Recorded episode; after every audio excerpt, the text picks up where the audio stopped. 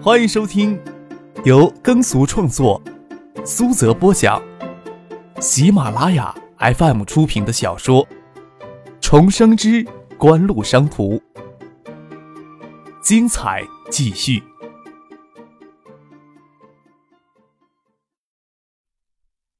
第三百一十六集。觉得张克的建议大概是目前唯一能在短时间内有效整合原先散乱的渠道资源的方法。之前各家厂商都有销售部门，整合之后市场部就变得臃肿不堪。最初要考虑的是狠狠的裁人，只保留精兵强将。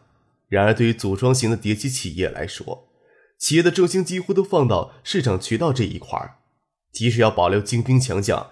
也不可能在市场部里面设置七个部长、十四个副部长，所以联营并股之后，原先各家的重心人物却显得暗潮汹涌、人心浮动。到各地注册成立区域销售公司，将各地分散的代理授权都整合到销售公司去，再让市场部无法安置的精干销售人员去下面负责销售公司，就能解决绝大部分的问题。好吧，这个问题得到共识之后。丁文祥这些天来最大的困扰就暂时解决了，但是新的困扰又随之而来了。张可为什么要一针见血的帮新源电器指出解决问题的捷径呢？当初的时候，张可不惜零部件供应链的问题打压科王，丁文祥承认张可的气度过人，事实也证明了科王始终对爱达电子造成不了威胁。但是眼下要说惊人的气度。未免太过于理想主义了。就算爱达电子不再将新源电器放在眼里，新源电器发展起来，对爱达电子难道就没有一点点的冲击吗？难道仅仅是想向科王电器增添些麻烦？一月十八号，丁文祥找苏京东谈新碟机测试的事情。苏京东、陈信生、艾默、张亚平等人一起参观了新源电器。新源电器虽然是间小厂。但是等齐家圈起来之后，规模还是相当可观。参观之后，又认真听过新源电器联并股的具体方案，便同意预留给海州第一企的这个名额给星源电器。爱达电子甚至还愿意派出两名工程师对新源电器的测试准备工作进行指导。丁文祥还是忍不住向苏京东问出了他心中的困惑。苏京东笑着说。爱达电子两年多的时间发展成今天的规模，越发现海州的地区电子工业发展整体气候会越来越严重，制约爱达电子。与其爱达电子一家努力去改善海州地区的电子工业整体环境，还不如多拉几家企业一起努力。毕竟影碟机只是电子工业的很小的一个范畴，要是害怕渴望引起你们星源的竞争，而不敢放手改良海州电子工业向前发展的土壤，爱达电子呀。就永远成为不了一家一流的电子企业了。距九七年的春节还有半个月的时间，海州的天空似乎也沾染了春节前的喧嚣与浮躁。研发综合楼的地基已经露出地面，研发楼不高，但是占地面积大。建成之后，科王电器在电子工业园区的厂区会向东面延伸百米。谢艳南站在工地前，穿着西装，戴着安全帽。安全帽下的眉头微微皱着。四巨头选择星源电器参与新碟机测试的消息，他今天上午就有听到。即使之前有预料，但是真正听到这个消息，还是会让人感到沮丧。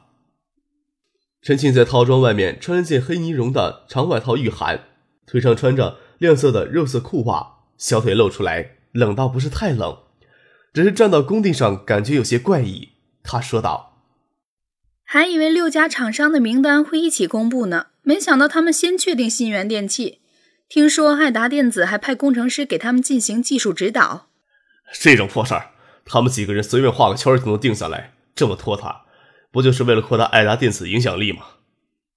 张可玩什么把戏？新晋南多少能明白，但是明白又如何？主动权给人家牢牢的控在手里，牙齿轻咬着嘴唇，说道。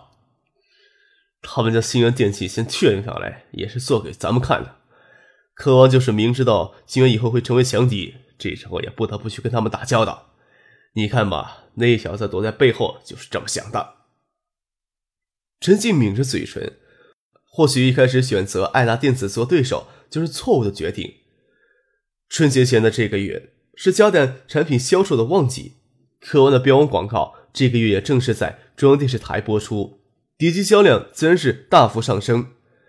爱达电子这个月的广告投放并没有特别的强势，但是从目前的市场监测得来的数据来看，在科王、步步高、爱多等三家企业借央视广告标王在市场上强势崛起的一月份，爱达电子的份额竟然没有受到影响。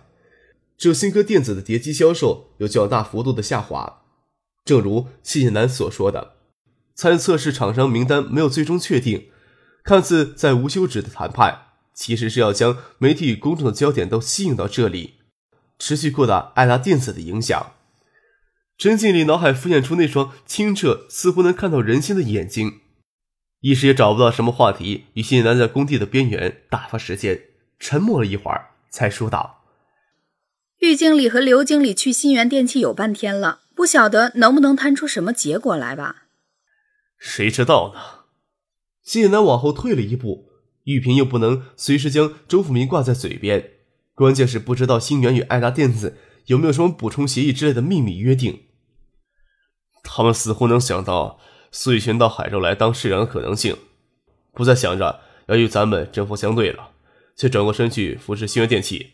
我看他们是想转职做裁判拉偏架。鳄鱼皮坤包里的手机在震动，陈信掏出手机，看了来电显示，跟新信南说：“玉经理电话，他们可能从新源回来了。”看见玉萍、刘明辉今天下午开走的那辆别克车停在厂区门前，想必他们也看到了自己跟新信南站在工地这边。玉萍与刘明辉下了车。还有是刚从嘉信电子直接调来过来的研发中心王建中。王建中是从香港理工大学毕业的电子工程师专业博士。这次他与嘉信电子旗下十二名微电子相关专业的工程师都会直接调到科网，加强这边的研发力量，领导科王的研发工作。司机将别克车开进厂子里，玉萍、刘明辉还有王建忠朝谢野南这边走过来。王建忠是香港人，搞技术的，还没有完全融入新公司。言行谨慎，玉萍有些愤恨地说：“新源自以为抓住我们的弱点，竟然想狮子大开口。他们怎么说呀？”谢南对此有所预料，事情太容易反而不对劲儿。你来说吧，我受不了这气。玉萍朝刘明辉努努嘴，倒没有直接拒绝咱们派技术员一起参加测试，不过参与测试的所需一切设备费用都要咱们负责。测试之后。这些设备都要留在星源，他们还直接开了一个价，多少呀？一千万呢？刘明辉说道。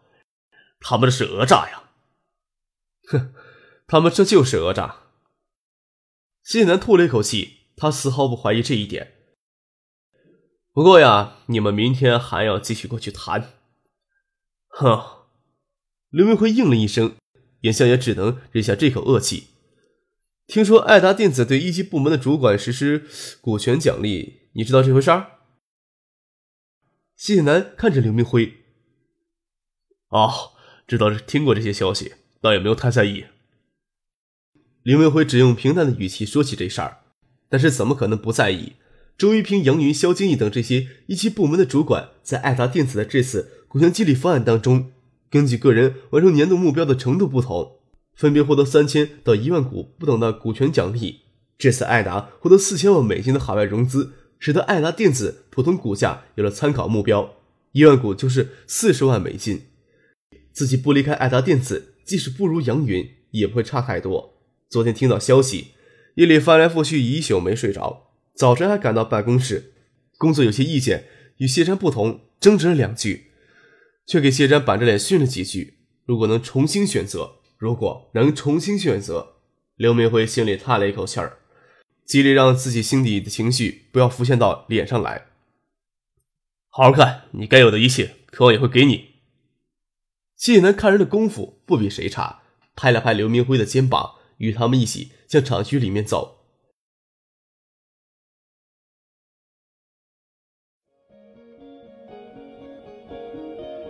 您正在收听的是。由喜马拉雅 FM 出品的《重生之官路商途》。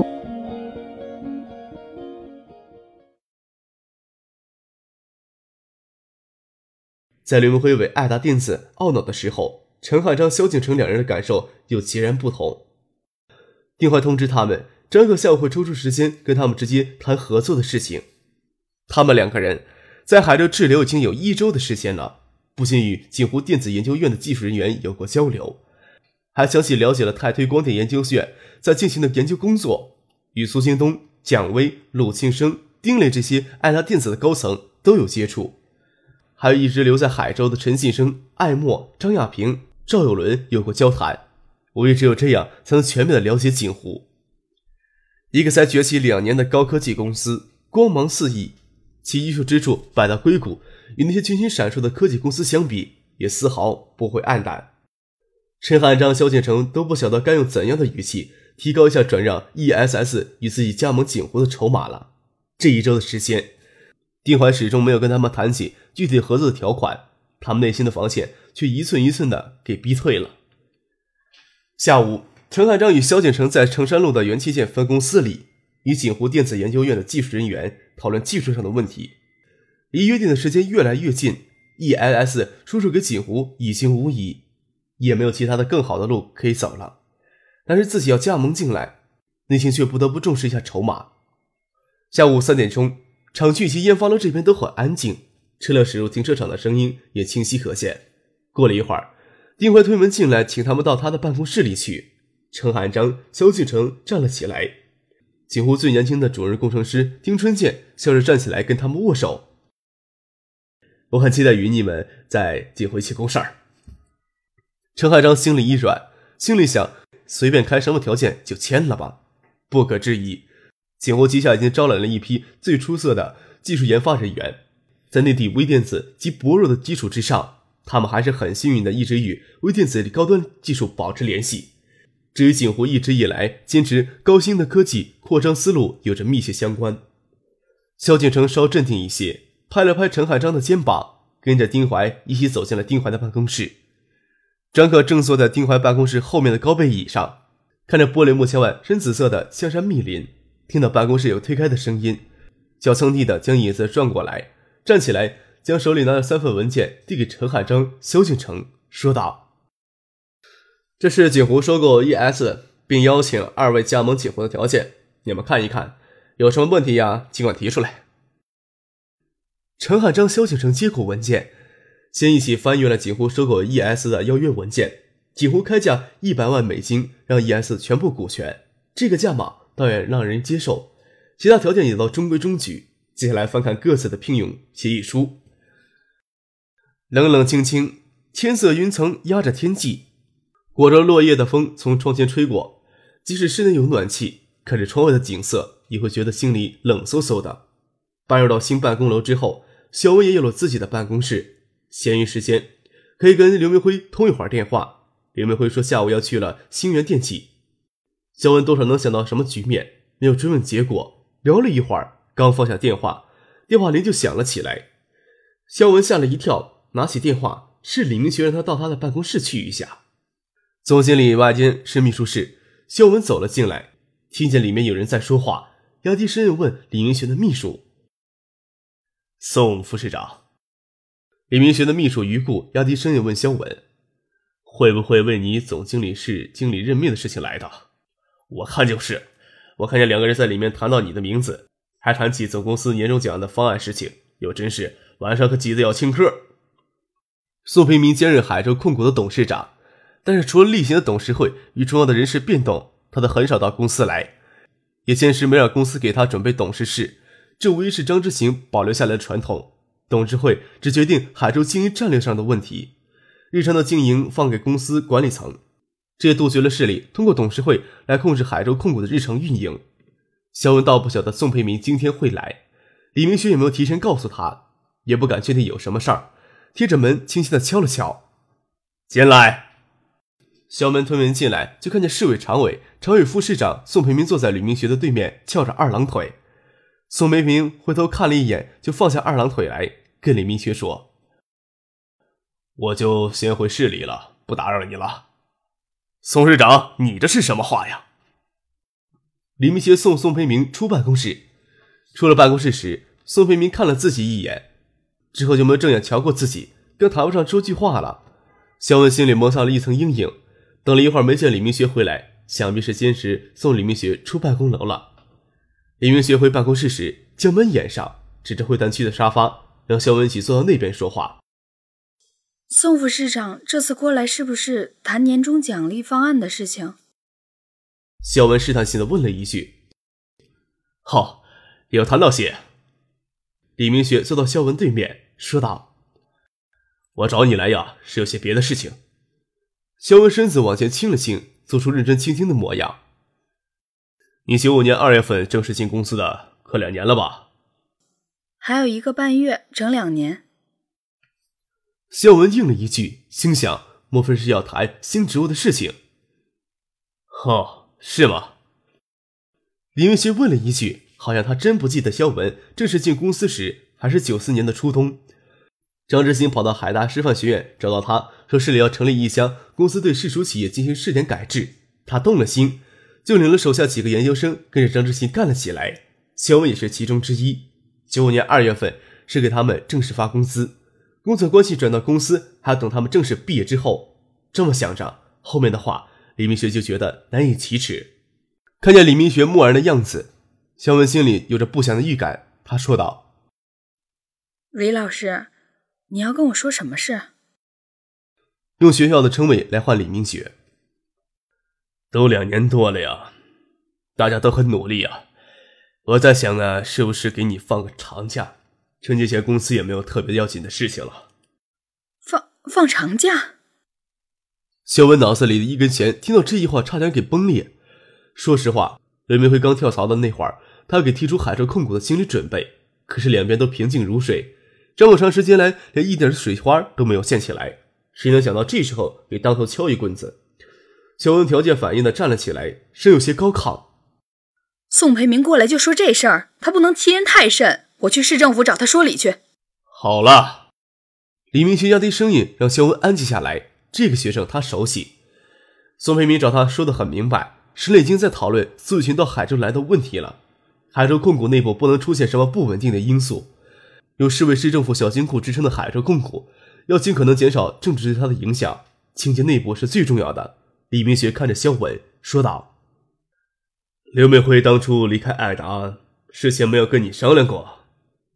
肖文听了一怔，只当宋培明、李明学踢开他，还是因为刘明辉从爱达跳走的事情，争辩道：“水往低处流，人往高处走，这有什么错了？”我下班之前会将你休假的事情通知各部门，你的工作暂时由我来监管。李明学没有再迟疑什么，走回到自己的办公桌后。我记得正式发工资是给你九五年二月二十五日的，你休假到二月二十五日再回公司吧。